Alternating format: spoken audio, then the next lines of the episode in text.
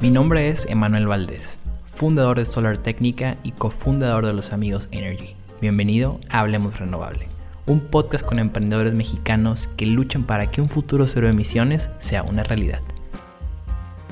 Ahora sí, una, dos. ¿Cómo estás, Guillermo? Hola, Manuel. Todo muy bien. ¿Tú cómo estás? Muy bien, muy bien. ¿Cómo andas? Bienvenido a, al primer podcast de energía solar, ¿sabías? En México. ¿En México? En México. Totalmente. Este es mi primer podcast en general también, entonces, pues, a ver cómo sale. no, pero algo bien chido que no sé si sabías, pero yo tengo el primer episodio de energía solar, de un podcast de energía solar en México. Ok. Los de Solar Post, saludos a los de Solar Post, pero empezaron creo que en diciembre. Y yo de puro rollo subí un podcast, así yo solo, con ese micrófono que tienes tú, hablando. Así nomás, literalmente el episodio se llama como que prueba o algo así. Pero lo subí en noviembre, entonces. Ok. Antes no había ningún otro podcast y después ya se pusieron Fuiste pionero en Soy pionero. Entonces estás en el primer podcast de energía solar en México. Excelente, mucho mérito. sí, entonces este es la importancia de de empezar, ¿no? Sí. Creo. Así, por ejemplo, aquí tenemos libros, tenemos selfie sticks por allá grabando con teléfonos, em, medio ahí, todo medio, medio sketchy, pero funcionando. no, es lo importante, con que saque la chamba. Lo importante es arrancar.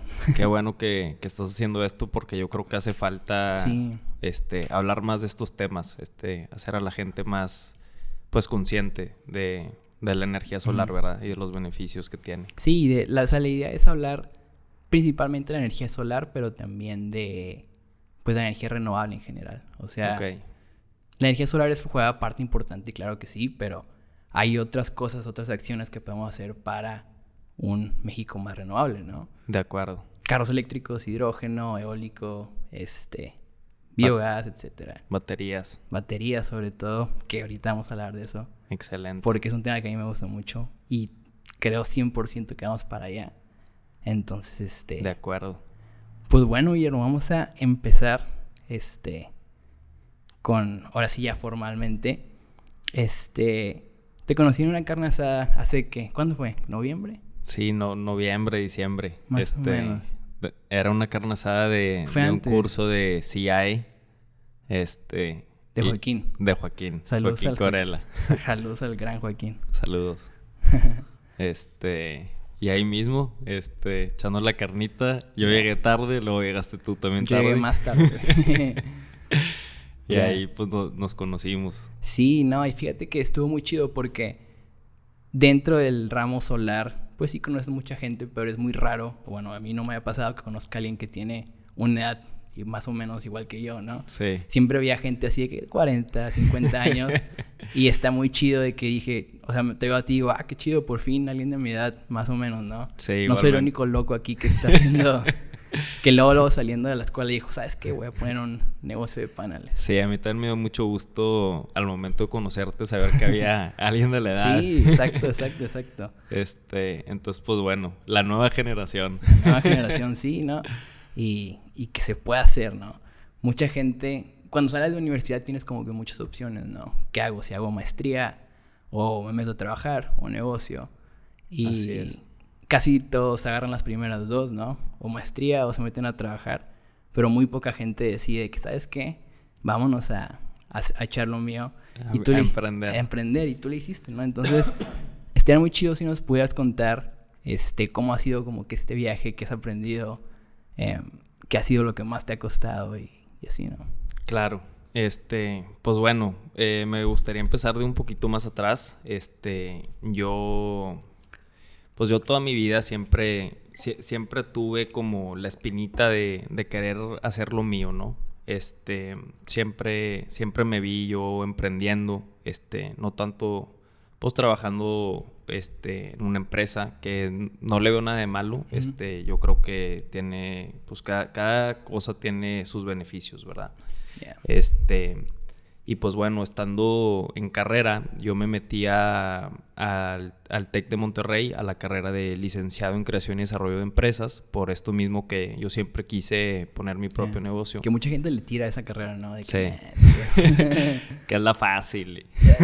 sí, de hecho, de hecho que yo iba a ser, o sea, yo quería ser ingeniero, ingeniero mecánico, este, pero pues sí, como que malamente tenía una mentalidad muy, pues estaba más chico, este, me, da pena decirlo, pero yo decía, oye, este, pues para que yo estudie ingeniería, mejor empiezo mi propio negocio y contrato a un ingeniero que trabaje conmigo. Este, pero bueno, pues ya acabé siendo ahora sí que básicamente ingeniero, ¿verdad? Ya después de tanto curso y certificación este, ya me considero ingeniero en fotovoltaica o ingeniero eléctrico. Ya que ahorita llegamos a esa parte de, este. de que son las cosas importantes que no puedes este, quitar al momento de instalarlo. Y uno de ellos son las certificaciones, pero ahorita, hablamos en específico de qué, en qué consisten y qué, qué aprendes y todo eso. ¿no? Pero bueno, Perfecto, sí, es muy importante. Este, pero pues sí, este, a lo que iba es que, bueno, empiezo esta carrera y, en cuarentena me pongo a pensar, oye, ok, ya, ya estoy aquí, pero ¿qué quiero hacer? O sea, ¿qué realmente quiero emprender? Porque para graduarte tienes que sacar tu propio negocio. Este, y pues muchos compañeros de clases así, este, pues ahí entre, entre todos pichando ideas y unos me invitaban este, a sus proyectos eh, y ya poniéndome realmente a, reflexionar, este, a meditarlo, eh, pues me, me, di cuenta que yo en realidad dije, oye, pues la verdad es que si voy a poner tanto tiempo en algo, pues quiero que sea algo que pueda, pues poner mi granito de arena, este, en el, en el mundo, ¿verdad? En el planeta. Este, entonces, pues bueno, me empezó a interesar mucho todo el tema de las energías limpias, no contaminantes. Este, y eh, leyendo un poco sobre las energías, este, empecé a leer un poco sobre la cogeneración a través de gas natural, este, la eólica, la fotovoltaica, que es la solar. Este, y pues me di cuenta que, pues me, enamoré de la solar. Este, me di cuenta de todos los beneficios que tenía, este, y pues bueno, decidí enfocarme en esto. Eh, ¿Y por qué solar y no eólica, por ejemplo? Este, ¿Por qué? Porque el, como funciona la, la, eólica, cuando yo me ponía a, investigar, este, la eólica para que entre más grande es el, el, por así llamarlo, la, o sea, la turbina, pero el abanico, o como para ponerlo así más en imagen este, entre más grande es, más eficiente es la eólica. Entonces, si tú quieres poner una turbina eólica en tu casa, pues va a ser una turbina más pequeña y en realidad no va a ser muy eficiente. Este, en cambio, la solar, eh, usas el mismo panel solar, o bueno, el término correcto es el, un módulo fotovoltaico, este, pero bueno, se conoce como panel solar. Este, y bueno, en un parque solar, en una industria, en un comercio, en una residencia, usas el mismo panel solar. Entonces, es lo que me gusta tanto del panel de la energía solar, este, que sigue siendo igual de eficiente, no importa qué escala hagas el proyecto. Este, obviamente, entre más grande, pues sí reduces algunos costos. Este, pero sigue siendo igual de eficiente. Entonces, por eso es que, que, me gusta tanto la energía solar. No, y aparte que no hay partes en movimiento, ¿no? Sí, es correcto. Em, ok, eh, en un generador de eólico, pues hay piezas de desgaste, ¿no? Así este, es. Hay dentro muchos engranes y todo eso que al final del día eh, tú tienes que reemplazar, ¿no? Y acá en lo solar, pues como no hay ninguna parte en movimiento, todo está estático, realmente el mantenimiento se reduce a limpiar los paneles cada cierto tiempo sí. y listo, ¿no? Sí. Sí, es correcto. Ese es otro muy un gran beneficio de la, de la energía solar, de acuerdo. Este, y pues bueno, contestando la pregunta inicial, eh, yo creo que lo, que lo que más trabajo me costó fue eh, vencer el miedo de, de, emprender. Este, yo estuve mucho tiempo con la idea, este, aprendiendo, este, me ponía excusas a mí mismo, este, oye, no, es que necesito aprender no sé qué para ahora sí ya. Oye, no, necesito que pase algo para ahora sí ya. Este, entonces fue más que nada vencer ese miedo de que no pasa nada si, si fracasas. Este, yo, yo tenía ese miedo de, de fracasar y qué pasa si pues yo siempre pensé que, o sea, yo siempre tuve la idea de hacer mi propio negocio, pero pues qué si no lo hago bien, qué si no me va bien, este. Y pues me di cuenta que no pasa nada, este, o sea, pues hay que fracasar para aprender. Sí, sí, sí. Y no necesariamente tiene que ser un fracaso grande, sino que puedes, puedes ponerte a pensar, este, y decir, oye, ¿en qué fracasé hoy? Este, y, y decir, oye, pues fracasé en esto, bueno, este, vamos a vamos a trabajar en ello, ¿verdad? Este, entonces pues me ha dado, eh, en vez de tenerle miedo al fracaso, más bien lo he hecho mi amigo y he aprendido a trabajar con él todos los días y reflexionar al final del día en qué fracasé hoy, qué puedo hacer mejor, este, y tener pues esta mentalidad de mejora constante, ¿verdad? Sí, exacto. Este, lo chido de, emprender es que lo que pasa es que en un, en un, en un trabajo normal, ¿no? Estás haciendo o el problema es que todo se hace muy rutinario, ¿sabes? Exacto. Acá estás combatiendo cosas nuevas todos los días. Eso está muy chido, ¿no? estás en todos los departamentos. En todos los departamentos, ajá. Entonces, este, son cosas nuevas todos los días. Y como son cosas nuevas, es la probabilidad de que falles es muy alta realmente. Sí, sí. Entonces, este, o te eres amigo de, esas cosas y sabes cómo vivir con ello, o, o salte de ahí, ¿no? Entonces. De acuerdo. a, a, veces, bueno, a mí me pasa que hasta quieres, ¿no? Como que o sea, si sabes que estás fallando es porque sabes que estás en el hecho, ¿cómo decirlo? O sea, estás en el en límite de donde estás aprendiendo, ¿no? ¿Sabes? O sea, sí, de acuerdo. Sí, te tienes que empujar a, pues a ese límite de, sí, sí, sí. de esfuerzo para, oye, ok, voy a estar fracasando y no pasa nada, ¿verdad? Salir de tu zona de confort, más bien. sí, sí, sí, claro. eso está chido, ¿no? Y este, si no estás fallando, no estás aprendiendo, ¿no? Entonces está bien. Que no es la única manera de aprender, ¿no? También puedes aprender de los errores de otras personas también. pero al final, Preferiblemente. pero al final del día, este, la, tú la tienes que regar varias veces, ¿no? Yo he perdido muchas ventas por cosas que he dicho o que no he dicho también. Sí. Y este, lo importante es que después de esas cosas reflexiones y digas, ah, ok, es esto, ¿no? De acuerdo. Y que no lo vas a repetir y ya. Lo importante es poder reconocer ese error. Sí. Porque luego también hay gente que, oye, como que no, no lo quiere aceptar y pues no puedes crecer. O sea, lo importante es reconocerlo y, y pues ponerte en ese punto también de, de vulnerabilidad, decir, oye, pues no soy perfecto, ¿verdad? Este, no pasa nada si, si cometo algún error y sobre la marcha ir aprendiendo. No, y aparte ahorita que pues no tenemos este grandes responsabilidades de que una familia, una, pues sí, bocas que alimentar, etcétera, ¿no? Así es. Entonces... Sí, yo creo que ahorita es el, momento perfecto para aventarte y fracasar. Este, como tú dices, claro, claro. Este, lo, lo, bueno es que ahorita no tenemos la responsabilidad de mantener a un hijo, oye, que su educación, que darle de comer, este... Sí, sí, sí. Digo, yo sigo viviendo con mis papás, entonces, pues bueno, este, sé que aunque no me vaya bien, pues sigo teniendo con qué comer, una cama, un techo. entonces, ahora es cuando. ya, sí, sí, sí, totalmente.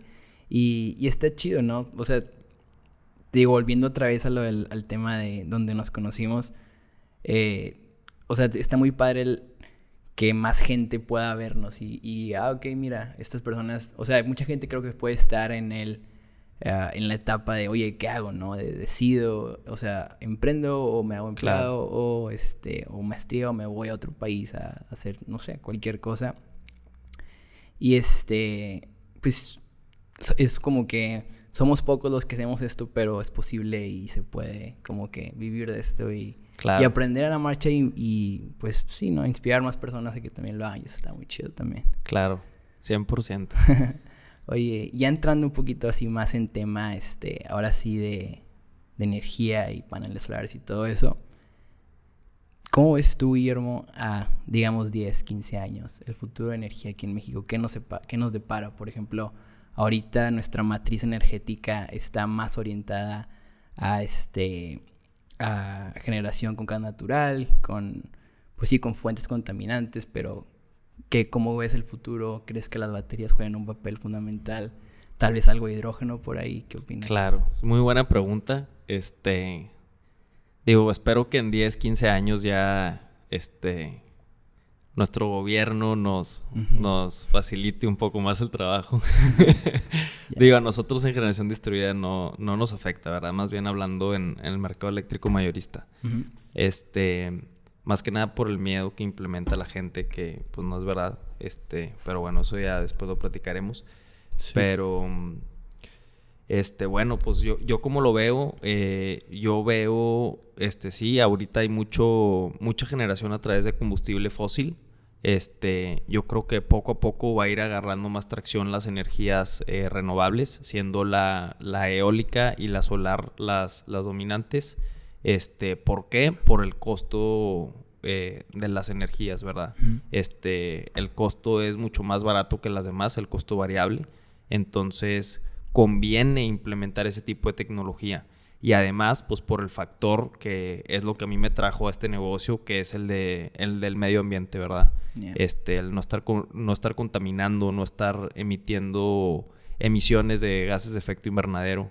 Este, y pues bueno, yo creo que el, único problema de las energías renovables es que dependemos de, las situaciones climatológicas. Este, en la solar pues dependemos del sol, en la, en la eólica dependemos del viento. Entonces no tenemos tanta, no tenemos la capacidad de generar cuando nosotros querramos. Sí tenemos la habilidad de poder proyectar cuándo va a estar generando, cuándo no. Este, pero no podemos decidir, oye, tengo paneles solares, quiero que generen tanta cantidad a las 8 de la noche. Pues no, no nos es posible, ¿verdad? Entonces yo creo que se va a necesitar de un conjunto de, tecnologías este, para poder transicionar a las energías limpias no contaminantes. Y ahí es donde yo creo que en primer lugar va a jugar un rol muy importante el gas natural, en especial en la cogeneración. La cogeneración, este, la ventaja de la cogeneración es que eficientizamos mucho el proceso de generación de energía. Quemamos el gas, con el gas eh, producimos electricidad. Luego está otro, otra etapa donde también aprovechamos el calor de ese mismo gas que quemamos. El calor lo podemos usar en procesos de manufactura, este, industriales. Este, y luego está un tercer nivel donde también podemos aprovechar el frío. El frío pues lo podemos aprovechar para enfriar, eh, pues, pues, para el clima, este, para enfriar eh, una oficina, eh, una, igual, pues una bodega, este, lo que se te ocurra, ¿verdad? Un hotel, una plaza comercial. Este, y bueno, la ventaja del gas es que cuando, cuando el sol no, está, no sale, que la solar empieza a bajar, podemos usar el gas para, para de una manera no tan contaminante, este, pues producir la energía que el sol no está produciendo en ese momento o que el viento no está produciendo en ese momento. Entonces yo creo que en primer lugar va a ser eh, instalar más energías renovables, más solar, más eólica. Este, va a jugar un papel muy importante el gas natural. Y luego posteriormente yo creo que la solución va a estar en las baterías y en el hidrógeno. Este, el hidrógeno eh, poco a poco yo creo que va a ir reemplazando el gas natural se pronostica que en el 2035 ya sea igual de... que, tengan el mismo costo el gas natural y el hidrógeno. Este, y pues las baterías definitivamente van a jugar un papel muy importante porque a través de las baterías podemos almacenar esa energía que estamos produciendo con la solar y con la eólica y poder utilizarla en, pues en cualquier otro momento donde no haya sol o donde no haya viento, ¿verdad? Este, igual pues con los carros eléctricos yo creo que va, a ser un papel importante, no solamente en movilidad, sino también en generación de energía, en almacenamiento, porque vamos a poder, este, no sé, por ejemplo, oye, yo cargo mi, carro en la mañana cuando no hay mucha demanda de electricidad, es más barato el costo. Y luego cuando llego a mi casa en la noche, conecto el carro, este, y en vez de cargarlo, este, sea, no sé, a las 8 eh, de la noche, que la energía es más cara, este, yo, yo le vendo energía a la red. Entonces ya se vuelve un sistema inteligente en donde ya se, es un ingreso más para el cliente o para el, dueño del carro. Este, y pues estamos ayudando a estabilizar también la, el sistema eléctrico nacional, ¿verdad? Sí, sí, sí. ¿Viste lo que está haciendo em, Ford en Estados Unidos con una compañía que se llama Sunrun? No, ¿qué están haciendo? Ya es que salió la F-150, la, la eléctrica, ¿no? Sí, claro. Entonces, ¿viste el comercial donde la sacaron? O sea, el... No. Bueno, dentro de ese comercial tiene cosas muy chidas, pero una de las cosas más chidas, bueno, por lo menos para mí, Sí. fue que en caso de un apagón, tu F-150 sirve como backup para toda tu casa, ¿sabes? Entonces, No, es- eso está increíble. está chido, ajá. Está chido. ¿Te acuerdas del apagón que fue hace como un poquito más de un año que fue varios Sí, días sí, estuvo sí. gacho? Eso hubiera salvado chido. Sí, a, a mucha gente. Sí, Ajá. es exactamente eso que yo creo que va a ser un valor agregado súper importante al momento de, de contar igual con los carros eléctricos. Sí, yo creo que lo que dice Elon Musk, por ejemplo, de que, oye, ¿por qué tus carros hacen de 0 a 100 en 3 segundos? O, o cosas Sí. así muy locas, ¿no? O sea que es funcional, pero aparte va un paso más allá en el aspecto de que hace las cosas divertidas y les pone muchos easter eggs y, Sí, sí, y cositas sí. de esas. Y dice, oye, es que si queremos transicionar a energías limpias, lo que necesitamos es que, o sea, realmente probarlo con todo ese tipo de cositas de que el mejor carro es eléctrico y le va a ganar a los de gasolina siempre y, y en cualquier circunstancia, ¿no? Claro. Entonces, por eso, por eso dice, güey, por eso estamos destinando tantos recursos para hacer nuestros carros que vayan de 0 a 100 en 3 segundos, 2 segundos, ¿no? ¿Sabes? Entonces, Sí, hacerlos todavía, Ajá. hacer los carros eléctricos todavía mejor que los de gasolina. Sí, ¿verdad? exacto, ¿no? Entonces, mismo tema, ¿no? Mismo tema con ese tipo de cosas, ¿no? ¿Cómo hacemos para que sean, o sea, para que los paneles solares ahorita sean una mejor opción que conectarnos, por ejemplo, a CFE, ¿no? Creo que Claro. ese es el reto. Sí, sí. Este, sí, por ejemplo, em, algo que, que también dice Elon Musk mucho, no sé si has escuchado, este, First Principles Thinking, que es como que, ¿lo has escuchado? No. Haz de cuando tienes una cosa, ¿no? Una idea, lo que sea, y tú lo desglosas a lo más fundamental y empiezas a construir desde ahí. Ok. Y por ejemplo, aplicado al tema de las baterías.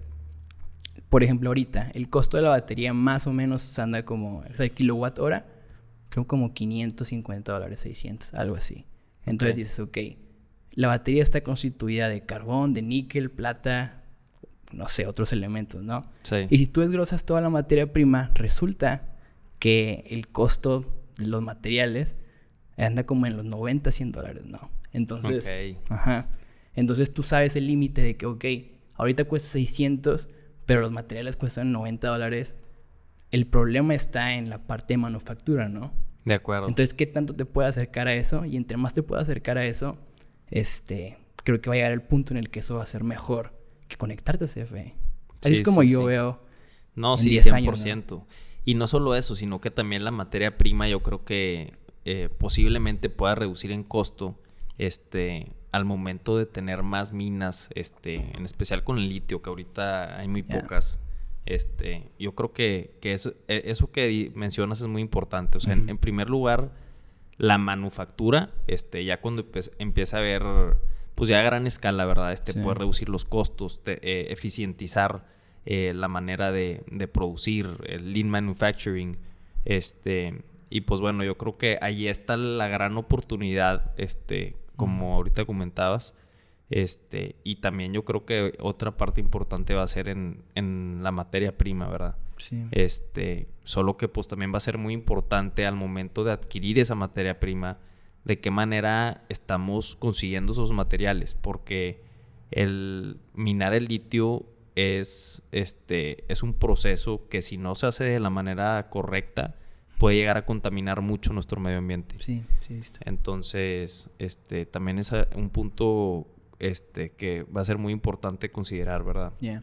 Pues también los paneles, ¿no? O sea, al momento de trabajar con el silicio creo que se utilizan una, mucha agua y dos, este, algunos químicos que son nocivos para el ser humano, ¿no? O sea, la gente que trabaja en, pues sí, refinando em, el silicio, realmente sí corre riesgos. Igual pasa con las minas de litio, ¿no? A veces muchos, o sea, donde están las grandes minas son en el sur de, de la, pues sí, en Latinoamérica, ¿no? Sí. Este, y allá, pues a veces no hay muchas regulaciones y ponen a, no sé, niños a, de que, hey, tú ve ahí, este, A la métete a la mina ahí en la brechita donde tú cabes nada más y todo eso, Sí. ¿sabes? Entonces sí, hay muchas cosas que regular, pero bueno, así la, la idea general, yo creo que va por ahí, ¿no? O sea, mientras más nos acerquemos a ese límite que tenemos este, va a ser inclusive mejor y olvidarnos de ese fe completamente, ¿no? También, o sea, es como lo que pasaba antes. Antes teníamos, este, todas nuestras líneas de teléfono eran por cable, ¿no? Claro. Entonces, ahorita llegó el punto en el que no hace, no hace más sentido hacerlo así porque encontramos una mejor manera de comunicarnos, ¿no? Por celular. Sí. Todo el día satelital. Creo que algo similar puede pasar acá, ¿no? Cada quien tiene su central eléctrica, baterías. De acuerdo. Sí, yo creo que el, futuro a final de cuentas van a ser las microredes. Este, una microred puede ser en una residencia tú tener tu propia red donde ahí pues es este tener la solar, las baterías, este tu carro eléctrico o puede ser igual una microred hablando en términos más grandes eh, una colonia, un municipio, este y, separar la red de pues del sistema eléctrico nacional, ¿verdad? Este y, pues la idea sería pues hacerlo de preferencia con, con energías limpias, ¿verdad? Sí, sí, sí, totalmente. Este, oye, y sí está muy chido instalar paneles solares y todo, pero no sé si te has dado cuenta que últimamente muchas personas como que voltean a ver eso. De hecho, ha habido gente que me habla y me dice, instalar paneles es realmente muy fácil. Tiene chiste.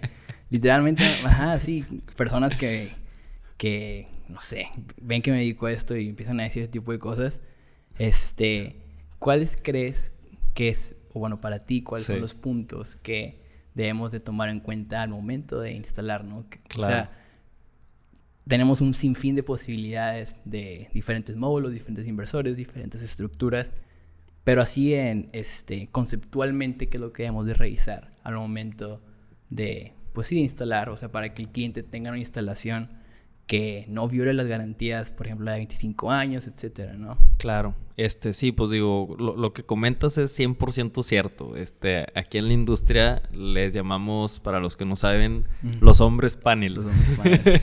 sí. Este, que pues es gente que, no sé, puede ser un eléctrico que en realidad sabe su trabajo, pero ve, ve los paneles solares y este, pues los paneles solares a final de cuentas pueden ser considerados un sistema plug and play, por llamarlo así.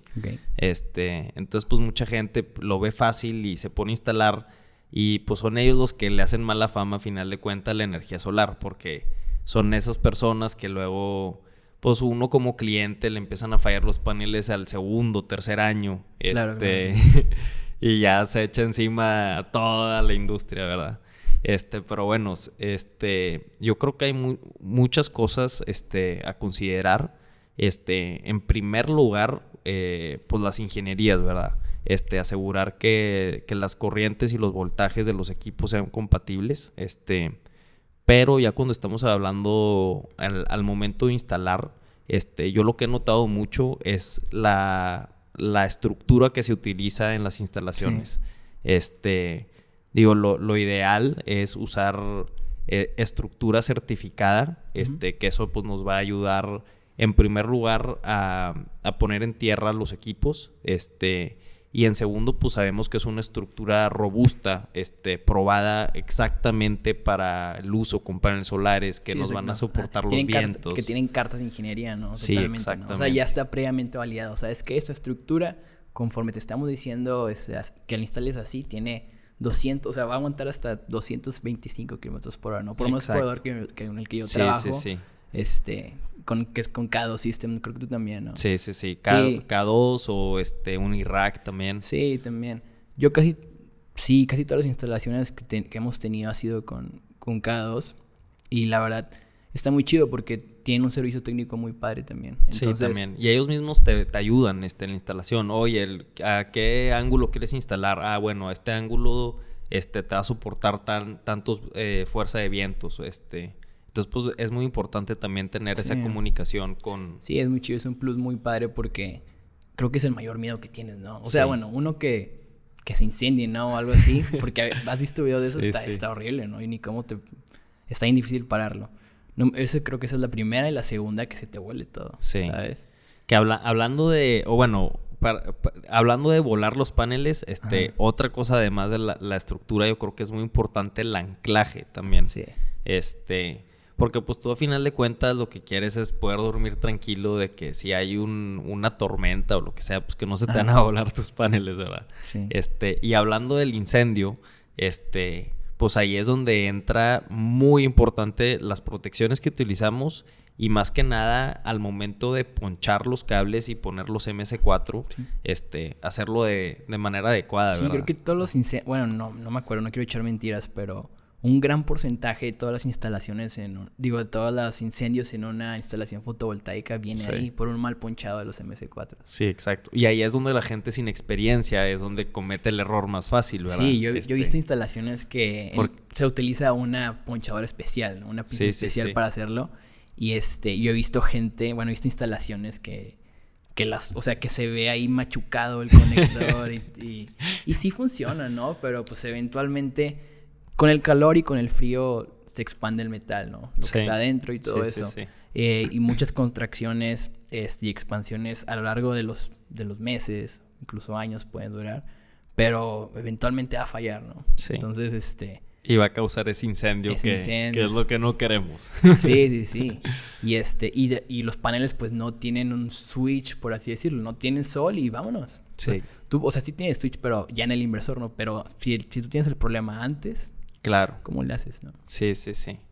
Sí, yo creo que eso es lo, eso es lo más importante, de las cosas más importantes a considerar. Sí, sí, sí. No, y, también este, como sabemos los paneles tienen garantía de 25 años, pero es muy fácil violar esas garantías. Por ejemplo, eh, si tú perforas un poquito el módulo, ya ves que mucha gente pone ángulos y luego pone pijas, ¿no? Sí, Ahí vámonos, va garantía.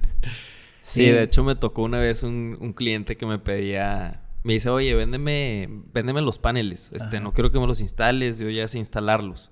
Este, me dice, de hecho ya instalé algunos y ahorita lo que quiero es crecer mi sistema. Ah, este, y le dije, ah, bueno, pues sí, no pasa nada. Este, le, fui muy honesto, digo, yo, yo no soy proveedor de paneles, ¿verdad? Digo, te okay, un poquito más caro.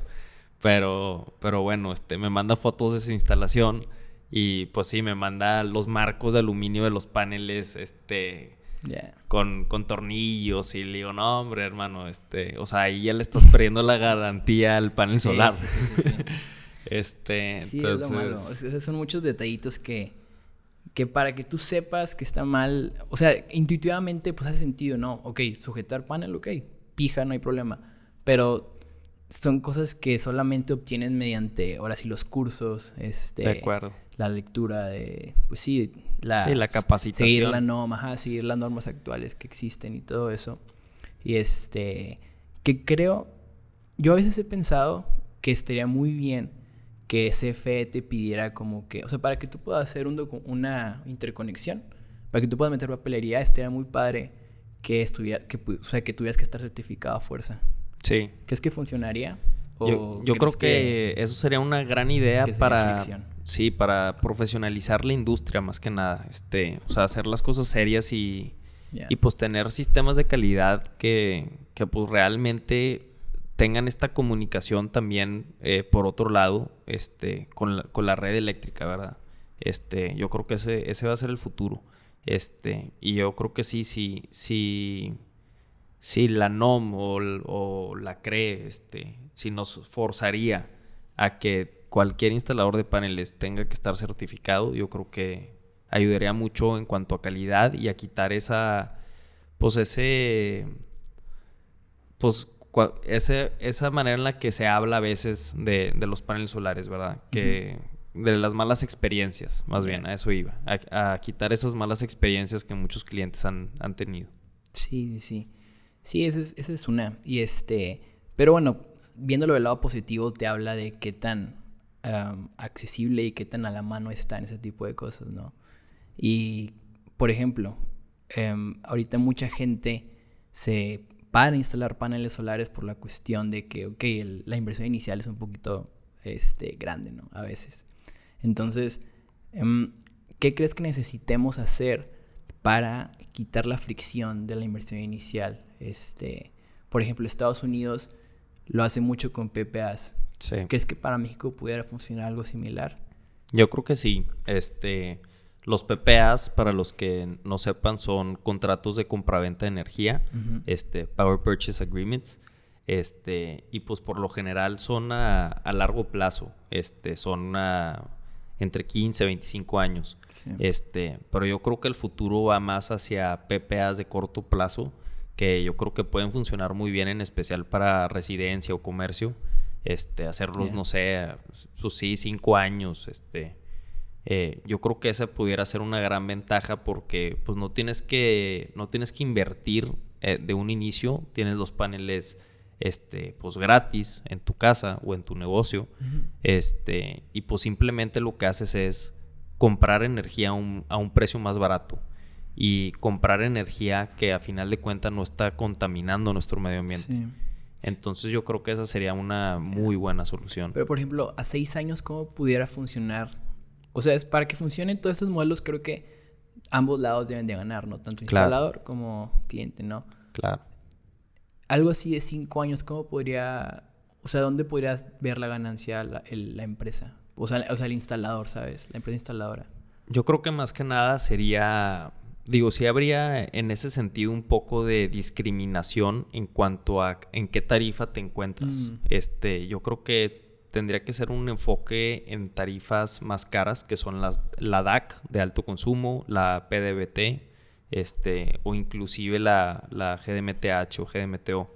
Este, por las tarifas residenciales, que son todas las 1, este, en Monterrey aquí tenemos la 1C este, yo, yo sí me he puesto a analizar los números y pues la verdad es que no da, este, para el instalador, ¿verdad?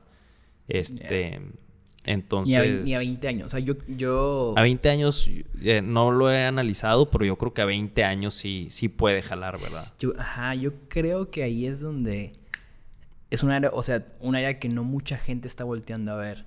Y a mí me da mucho la atención. No, no me he echado, o sea, no me he sentado a correr el lápiz y ahora sí hacer los cálculos bien.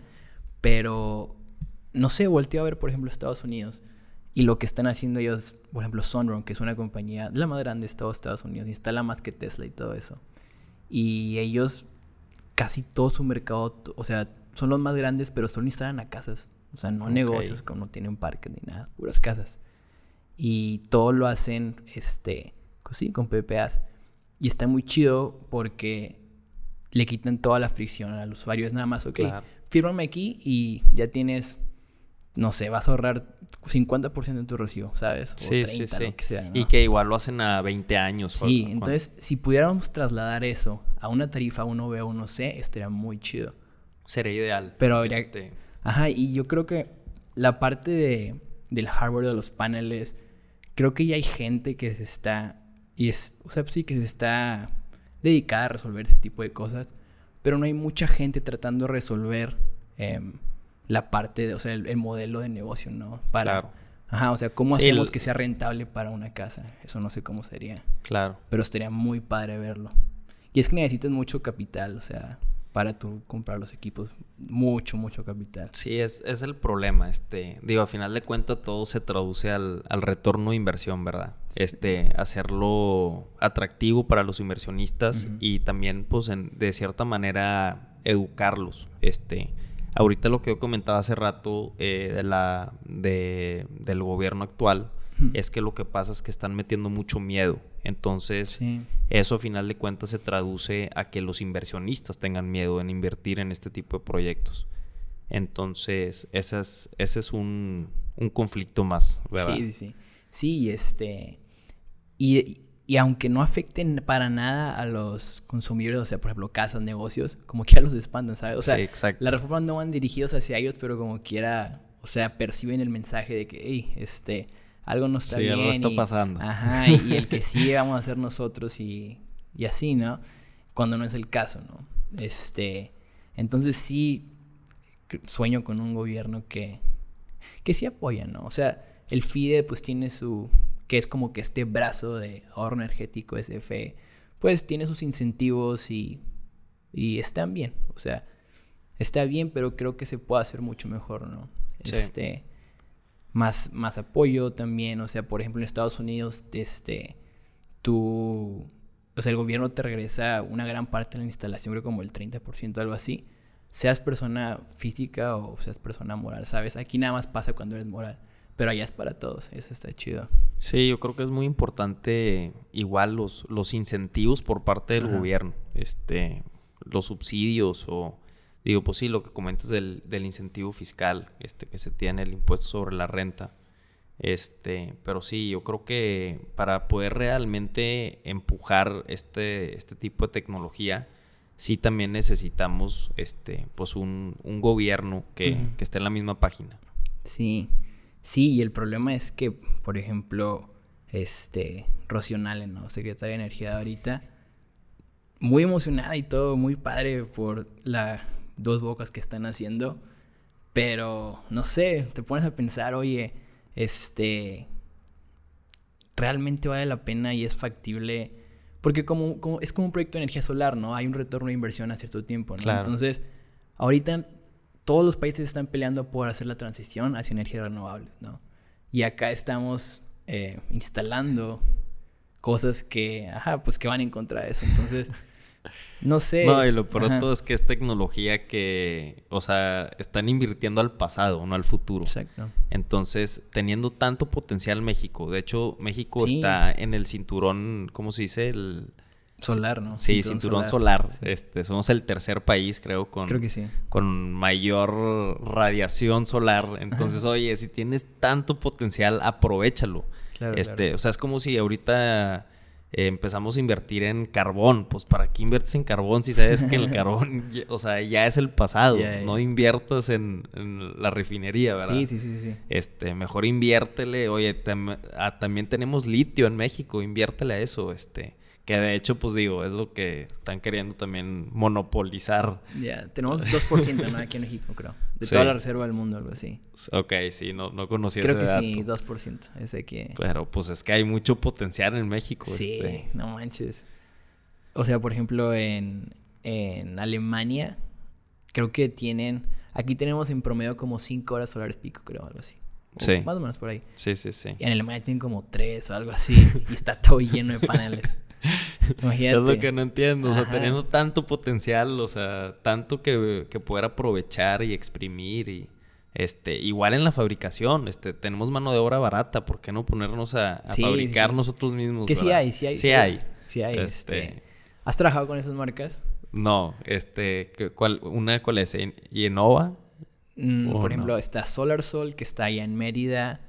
Em, ¿Sabes cuál? Creo, ah, ¿Cómo se llama esta marca que... ¿Solar Ever? Sol... ¿O no? Sí, no sé si ellos las manuf... Creo que sí. Creo que sí, no me acuerdo. Solar Ever. Pero esta marca Sun Power. Ah, son Power, Son sí. aquí hechos... O sea, la marca no es mexicana, pero son hechos aquí en México. Sí, es gringa. Y son de los mejores fábrica. que hay. Sí, sí, sí. La- o sea, está impar y una vez, o sea, están bien... No pesan mucho. La otra vez cargué un módulo así, no sé, como de 450, algo así. ¡Pum! Como si fuera Livianito. Yo, ¿qué, ¿Qué onda con esto? No, la verdad es que tienen muchas ventajas los Son Power. Pero pues sí, de por sí es difícil, este, pues, ¿cómo decirlo? Educar al, al cliente. Sí. Este, pues es todavía más difícil con, con un módulo tan caro, ¿verdad? Un panel solar tan caro. Sí. Sí, no, no, no. Este. Pero. Pero pues sí, es- está chido, ¿no? O sea, estamos viendo cómo cada vez tenemos paneles con más potencia. Este. Microinversores, inversores nuevos, todo está cambiando rápido. O sea. Sí, a mí lo que me tiene muy emocionado son los inversores híbridos. Ah, sí, Este- sí, totalmente. Ya preparados para instalar con baterías, ¿verdad? Sí, sí, sí, sí, sí. Esos están muy chidos. Creo que ahorita nada más hay que Solís y. Había otro, ¿no? Huawei, Ah, Huawei. Huawei, sí. Goodway. Sí, cierto. Este- Huawei. A mí me gustan mucho los Huawei. ¿Sí? Yo estoy instalando con Huawei. De hecho, en mi casa Ok. instalé Huawei. Yo nada más instalado un Huawei. Porque...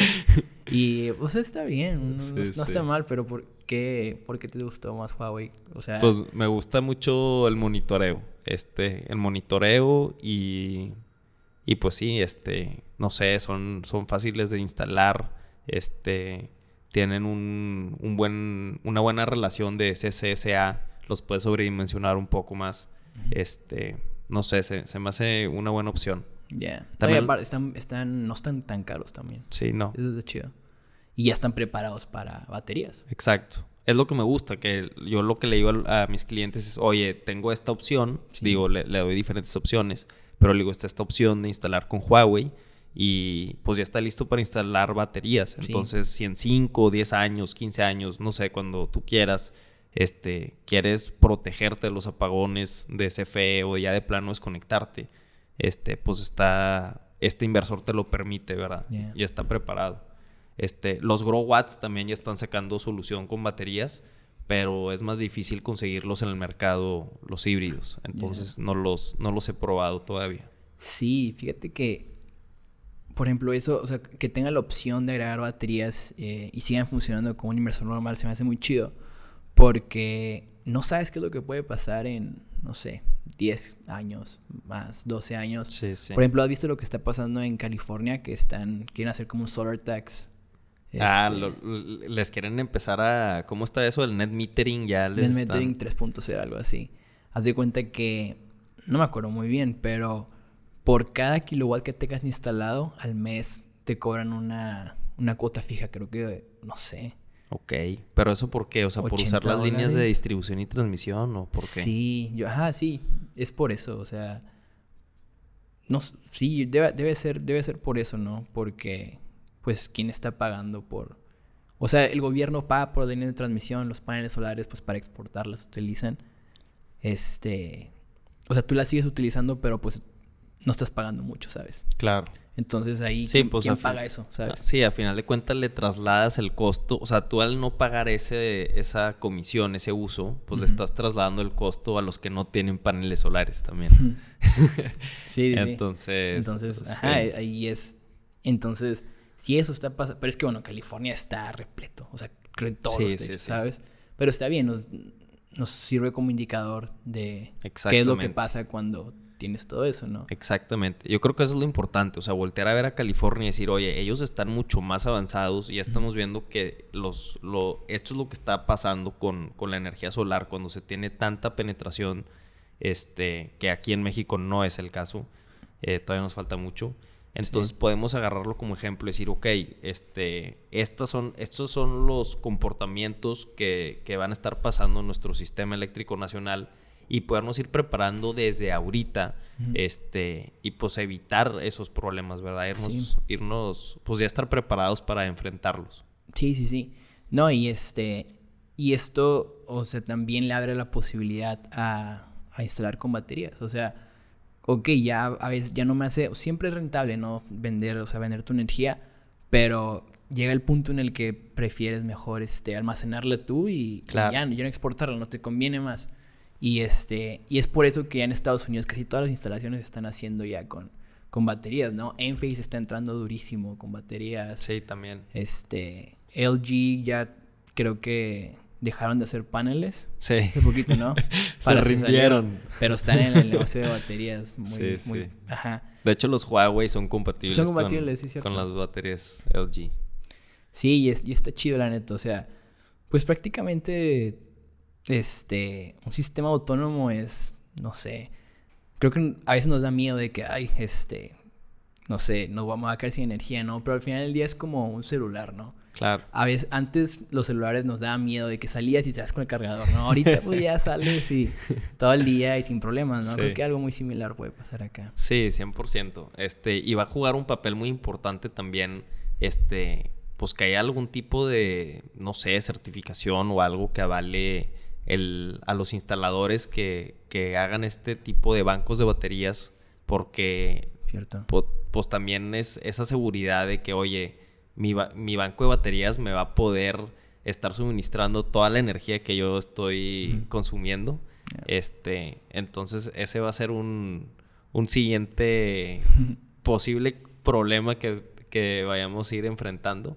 Este, pero sí, yo creo que está súper, o sea, es un beneficio, un lujo poder decir, oye, este, qué padre, yo ya no dependo de CFE, este, yo genero mi propia energía, este, no tengo ningún miedo de que se me vaya a ir la luz, este. Ya, ya. Está, es algo que, que, a mí me emociona mucho, que cuando ya llegue ese momento. Sí, sí, sí, o sea, yo por ejemplo cuando instalé mi primer sistema aislado, y que veo que funciona todo el día solito, sin hacer nada, todo. O sea, el inversor decide cuánta energía mandar a baterías, cuánta energía, este, si la pasa directo. O sea, tiene la capacidad de hacer todo eso y está con ganas cómo funciona, ¿sabes? Y cuando vi eso fue como que dije, ah, no manches, para allá vamos. Sí, wow. sí, no hay de otra, ¿no? O sea, descentralizado cada quien, eh, por ahí debe ser. está muy chido, pero sí hay que resolver el tema del costo. Sí. Principalmente, ¿no? Sí, definitivamente. Porque, pues sí, por ejemplo, ahorita si tú instalas un sistema con baterías, las baterías es lo más caro de todo el sistema. Sí, pues te sale que como dos veces más caro que, que los más paneles. O, más o menos. más o menos este, eso. Pero pues yo creo que en, los próximos, no sé, yo espero ya en los próximos cinco años, este, yo creo que se va a ir viendo una reducción muy importante en el precio de, de las baterías.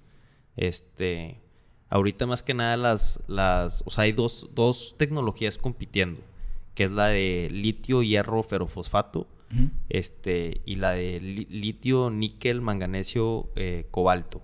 Este, la de níquel, manganesio, cobalto es la que están usando para los carros eléctricos Tesla porque es más liviana. Pero de hecho ahorita acaban de, de, publicar que ya van a cambiar la de litio ferrofosfato.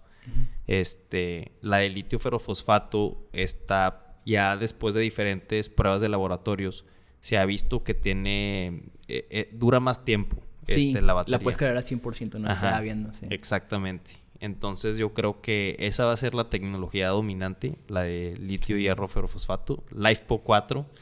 Este, y pues yo creo que ya cuando, pues entre, entre más gente, entre más se vaya viendo esta necesidad este, de, de, ser autónomo, este, o pues igual en California, que ya están poniendo hasta pues hasta estos costos adicionales de los que platicamos a los que tienen paneles solares, pues ya de cierta manera eso también es un incentivo para adquirir las baterías. Sí. Entonces yo creo que va a pasar algo muy similar como con los paneles solares, donde empezaron siendo carísimos y se, se, ha visto una reducción de precio exponencial.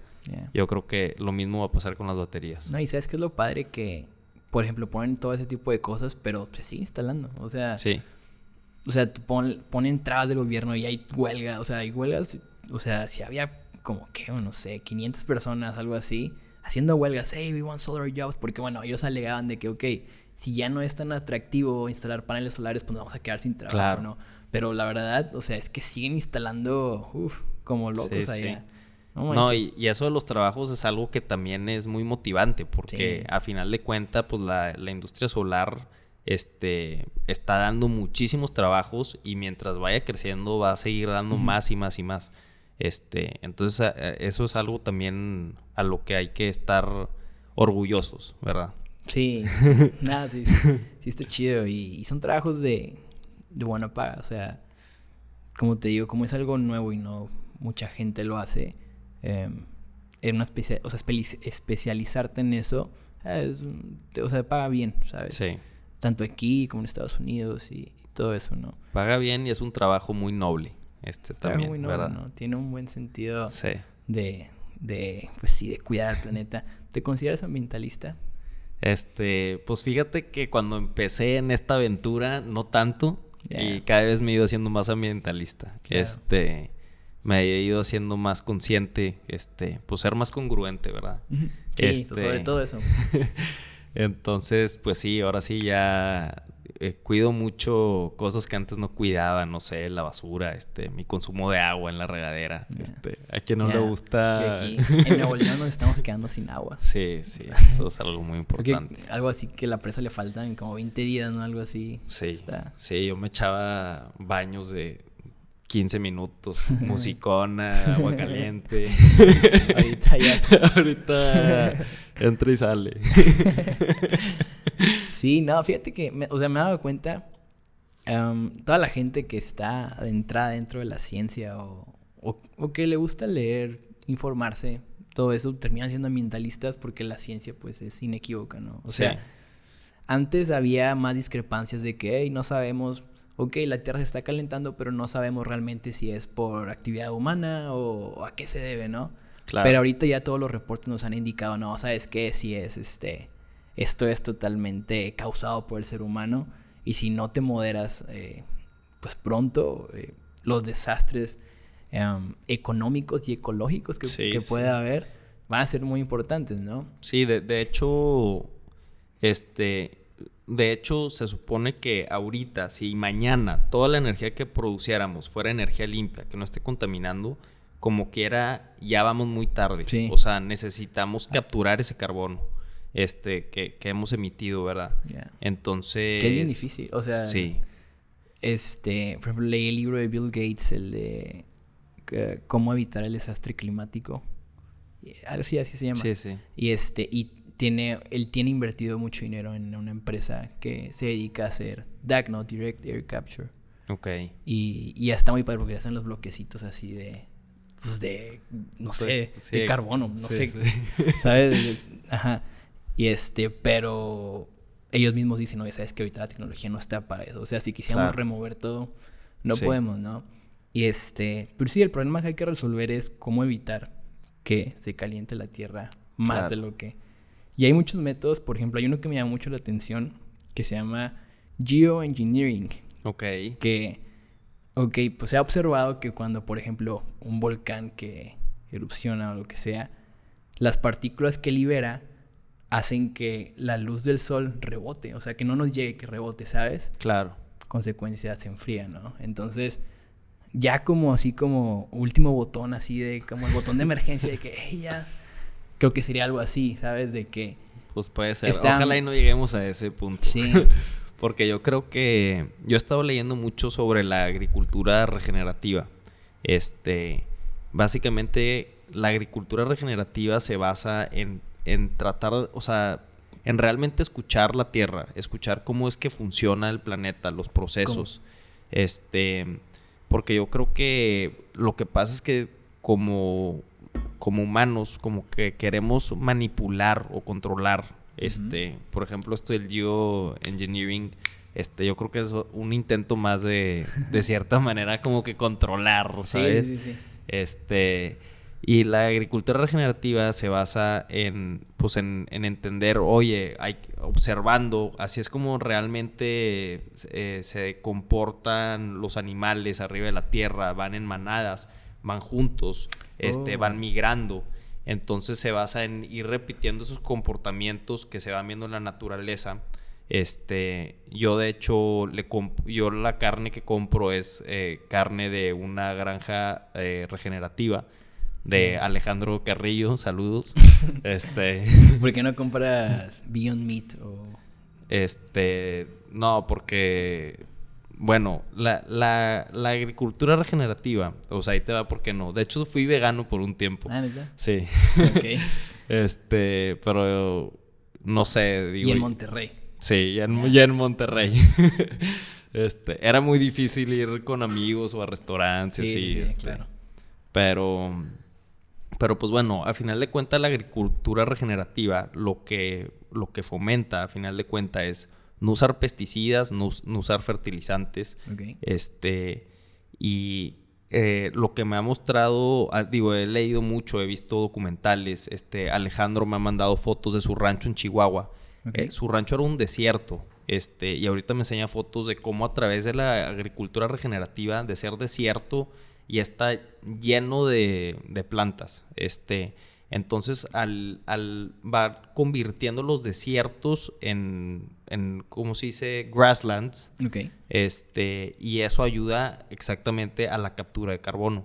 Y luego, además, este, las vacas, este, ¿por qué compro, eh, contestando esa pregunta, ¿por qué compro ese tipo de carne? Ajá, ¿por qué esa y no una plant-based, como Beyond, como... Sí. Bueno, porque la, la, ciencia de, de por qué comer el animal y no la planta, es porque el animal, al final de cuentas, come la planta, absorbe todos los fitonutrientes que tiene la planta, tú te comes al animal y tú absorbes esos fitonutrientes que el animal tenía en su, en su carne. Entonces, la carne que compramos, pues por lo general son vacas que están adentro de un corral, que comen maíz. Este, entonces, eh, digo, viéndole el lado humano, pues es una vaca que, la estás este, eh, removiendo de, o sea, le estás impidiendo tener todas esas necesidades sociales que tienes de chiquita, de estar jugando, de las separas de la mamá, este, eh, digo X, no me quiero desviar del tema, pero a final de cuenta, este, pues la vaca no recibe todos los nutrientes que necesita, ¿verdad? Este, entonces yo creo que la agricultura regenerativa es algo muy bueno, no solamente para la captura de carbono, este, y el medio ambiente, sino también para nosotros eh, al momento de consumir al animal, es muchísimo más eh, nutritivo comer un, una vaca o un, una cabra este, que esté en, en, ese ambiente de agricultura regenerativa que, cual, que pues en uno de, de un corral, de un matadero, ¿verdad? Ya. Entonces, está muy interesante, ya es otro tema por completo. Ya, no, no, no, pero sí Está totalmente. Mucha gente no sabe que, o sea, si tú, si tú desglosas todas las emisiones de dióxido de carbono en el mundo, um, a ver si, si no, espero no fallarle, pero es 24% es cómo generamos energía, 23% es agricultura, 17% cómo hacemos cosas, cemento y todo ese tipo de cosas, ¿no? Pero los dos jugadores más grandes son electricidad y agricultura, ¿no? Así es. Entre esos dos son el 50%, entonces, por eso se me hace muy chido, o sea, por ejemplo, Beyond Meat. ¿Lo has probado? Está muy No. Es una chulada, o sea, es como, literalmente es como la carne normal y tiene más proteína que, que, una carne normal y todo eso, pero pues sí, es todo basado en plantas y así. Claro. Y lo padre de todo esto es que utiliza como 58 veces menos agua que una, pues sí, que, que una libra de carne o algo así. Sí, sí, sí. Sí, yo de hecho, digo, en, lo que les platicaba al principio de, de, de por qué yo empecé en este negocio, este yo me puse a analizar esos datos de, de, lo, de las industrias que más contaminan y decidí darle por lo energético. Pero lo que me encantaría, que es así como mi, mi siguiente paso, este, pues es una vez ya teniendo pues mejor estructurado este negocio, este, meterme igual al tema de, de agricultura. Este, igual la, la hidroponía también, ahorita que hablabas del agua, este, solamente desperdicias el 1% del agua, que es el agua que se evapora literalmente. ¿Has visto de agrivoltaics? Agrivoltaics, sí, claro. Yo creo que eso también... Yo me tardé un rato en entender, pero luego ya dije, ah, está, hace un chorro de sentido.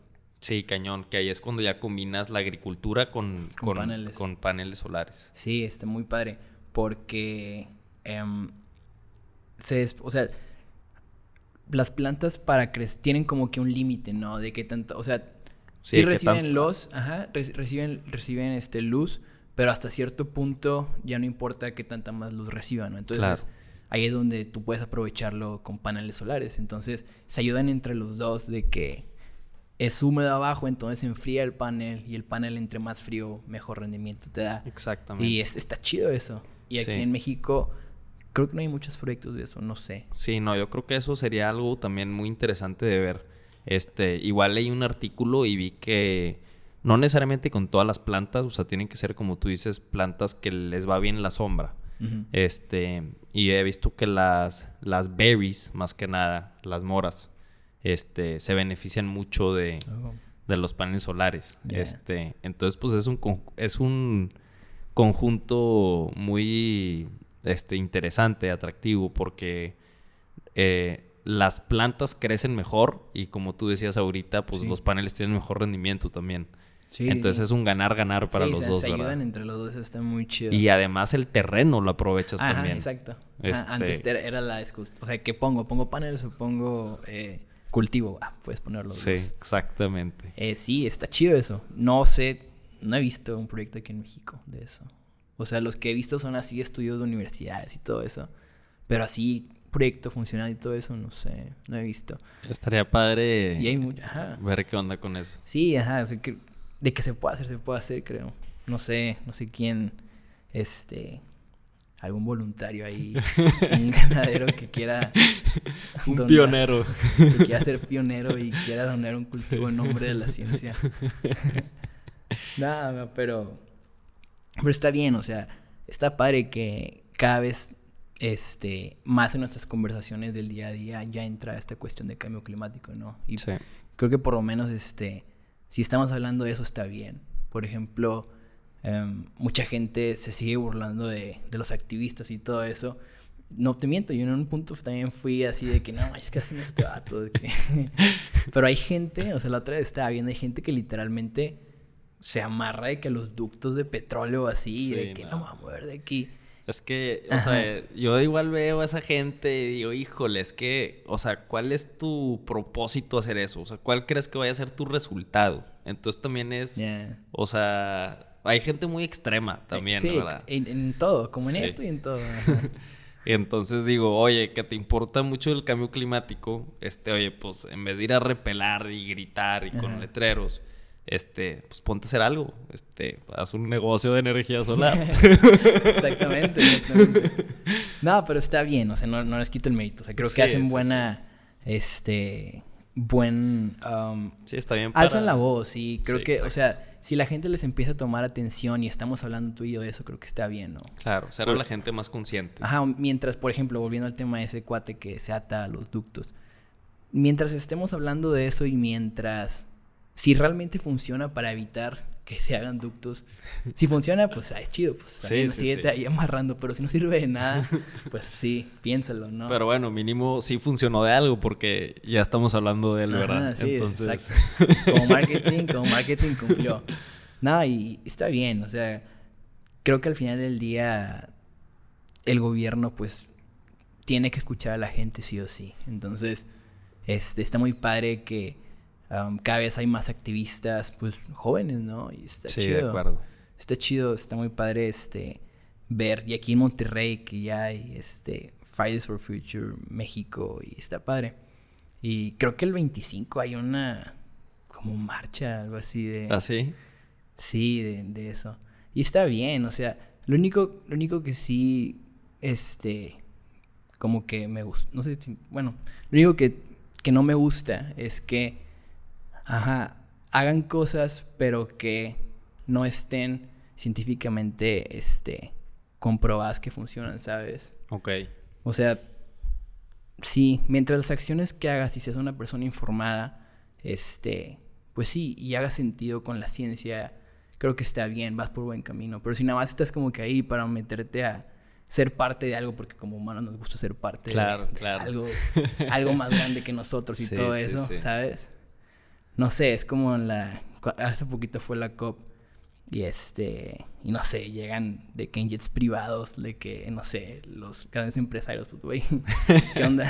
Sí, sí. ¿Qué onda sí. con eso, sabes? O sea, ah, está muy chido, pero, por ejemplo, no sé, Greta Thunberg hace buen trabajo en eso, ¿no? Ah, ella es la... Es una niña chica también, ¿no? Sí, tiene Sí, sí, sí. 18 y fue Person of the Year del Times 2000. Ok. y está chido. Y este, la chava no usa avión, ah, o sea, ajá, no usa aviones, se mueve en un carro eléctrico.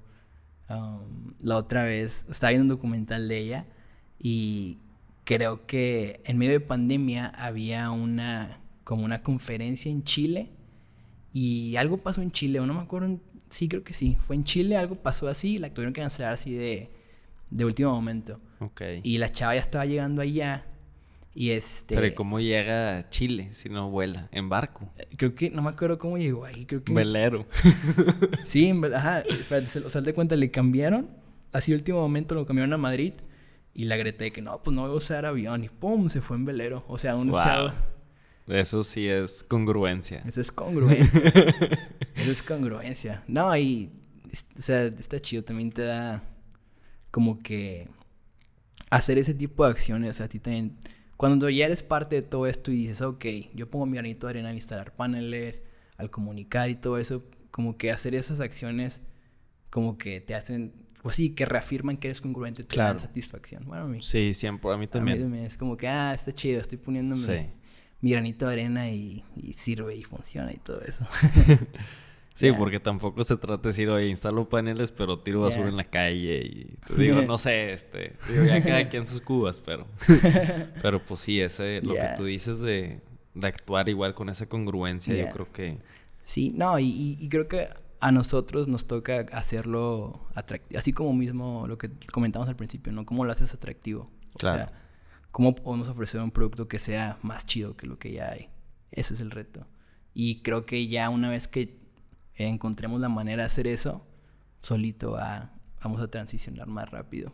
claro, sí, yo, yo creo que, digo, ahorita ya lo platicamos, pero sí, yo creo que la clave está en el financiamiento, en Sí. quitar esa barrera de adquisición. Sí, Este- totalmente, totalmente. Ajá. Porque yo la verdad, yo soy un fiel creyente de la energía solar. O sea, yo no veo por qué no pondrías paneles solares. Este, o sea, pues es más barata la electricidad, no, sí. no contaminas, este.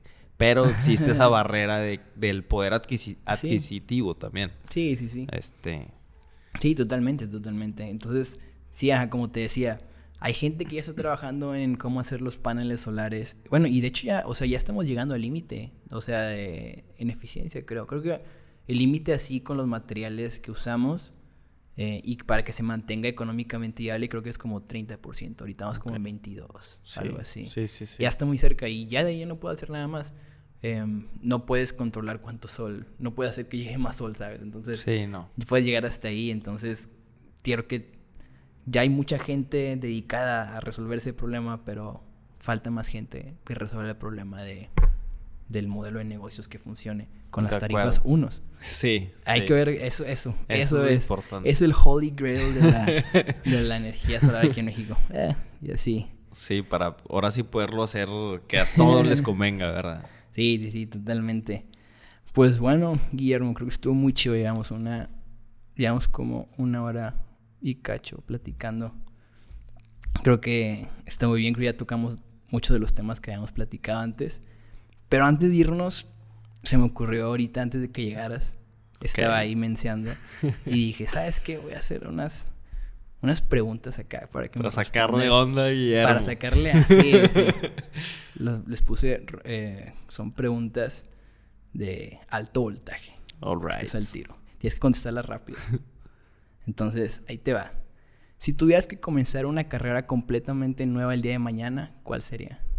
Sería una de agricultura. Oh, este, fácil. Fácil. Ya, agricultura. ok. Um, ¿En qué has fallado respecto a tu negocio? He fallado en el manejo del presupuesto, al principio más que nada, en, la manera en la que, este, en la manera en la que usaba mis recursos. Este, usé, gasté mucho dinero en marketing sin, sin estar, sin haber tenido un muy buen enfoque de, de quién era mi mercado. Este, y, y pues sí. Yo creo que ahí ha sido Ok, ok. Um, si una persona estuviera escuchando este podcast, ¿quién te gustaría que fuera? ¿Quién me gustaría que fuera? ¿Quién te gustaría que escuchara este podcast? Esa es una excelente pregunta. Alguien que, que, no conozca mucho de la energía solar. Este, no necesariamente una persona en específico. Ah, ok. Este, pero pues alguien a, a, quien al escuchar esto pueda, pues interesarse un poco más. Este, y espero que sea alguien eh, que lo motive a incursionar en esta industria. Igual, creo que respondería lo mismo. Excelente. ¿Cómo te gustaría que te recordaran en México? ¿Cómo me gustaría? Ya, imagínate, ya llegaste al final de tu vida. ¿Cómo estarías? Eh, ¿Cómo te darías por, o sea, satisfecho? O sea, ¿cómo te gustaría que te recordaran? ¿O no te gustaría que te recordaran? Eso es lo que me trae duda. Este, no, sé qué tan conocido quiero ser, este, pero digo, en general, este, pues me gustaría que me recordaran como una persona, este, pues una, una persona alegre, este, una persona que, que, que le, le daba importancia a, a, los demás, no nada más a sí mismo, este, una persona que a través de sus negocios este, hizo un impacto positivo en el mundo. Mm, este, y que pues una persona que su propósito era más allá del monetario. Ya, mm, buena. Ok, última. ¿Qué estás leyendo ahorita y qué libros recomiendas a todos los que están escuchando podcast? Ok, este, yo leo mucho. Ahorita estoy leyendo, leyendo un libro un poco, este, ¿cómo decirlo? Más tripiadón. Este, se llama Eastern Body, Western Mind. Este, habla, habla de, los chakras. ok. Este, ah, sí, sí, le está dando al yoga y eso, ¿verdad? Sí, sí, yo hago yoga. Este, es un, un libro como entre psicología y espiritualidad. Ok. Este, ¿Qué libro les recomendaría? Les recomendaría uno de Christian M. Christensen. Es un profesor de Harvard que en paz descansa. Este. y se llama How Will You Measure Your Life. Es un libro que te habla sobre la teoría del negocio, este, pero al mismo tiempo te habla de la vida personal. Usa esas mismas eh, teorías para ponerlas en, en, la vida personal. Este, y pues a final de cuenta, pues el título lo dice todo, Mm. cómo vas a medir tu vida, ¿verdad? Yeah. Este, entonces como que te pone a reflexionar en, en qué propósito le quieres dar a tu vida.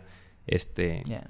te habla un poco igual de, de, de tus hijos, de cómo, qué, qué les quieres transmitir y así. ¿verdad? Yo no tengo hijos, pero este, se me hace un, un libro muy padre. Órale. No, pues está, está chido. ¿Tú qué libro recomendarías? Mm, ¿Y cuál estás leyendo ahorita? Me interesa también esa pregunta. ahorita estoy leyendo eh, uno que se llama Solar Cells. Ok. Literalmente, vámonos. Nice. Directo era, está chido. Am, pues sí, es prácticamente eh, el modelo de, de Estados Unidos, ¿no? Cómo ellos han logrado escalar todo tan rápido. Y pues sí, aprenderle ahí. Eso es lo que estoy leyendo ahorita. Ese en, en mi... O sea, en- tengo un Kindle, me compré un Kindle, entonces ahí leo. Pero también Excelente. uso un chorro de audiolibros. Ok. Entonces, eh, en el gym o de repente que salgo a cualquier lugar, en el carro, pongo ya a escuchar. Y estoy escuchando uno que se llama ah, The Skeptic's Guide to the Universe. ok. Eh, es- Ya sé de qué habla. habla de, pues como, como em, hay muchas cosas en el día a día, muchas creencias que no son ciertas, ¿no? O sea, literalmente te dice cómo navegar tu día a día entre tanta falsedad que hay. Ok. ¿Sabes? Está interesante. O sea, más como que mitos y toda la ciencia que hay detrás de por qué creemos cosas que no tienen ningún sentido. Y, y así, ¿no? Como a veces nos tripeamos nosotros para creer algo que no es verdad. Sí. Y viceversa. Algo que pasa y que tú no quieres aceptar. Este, y sí, está muy padre. Es como que, pues sí, te ayuda a, a ver puntos ciegos que, que no mucha gente es capaz de ver. Y está padre. Está padre. Creo que va un poco relacionado a lo que estoy leyendo de Eastern Mm. Body, Western Mind. Ya. este, Sí, ahorita- no, pero ¿y de business que, o sea, relacionado ahora sí a, a negocios? A negocios. Aquí tenemos tres muy buenos. Este. que estamos usando como, como stand.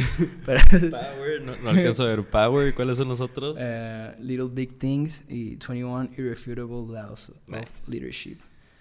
Este, pues mira, lo- de los de negocios, Ajá. este, yo creo que pudiera recomendar tres.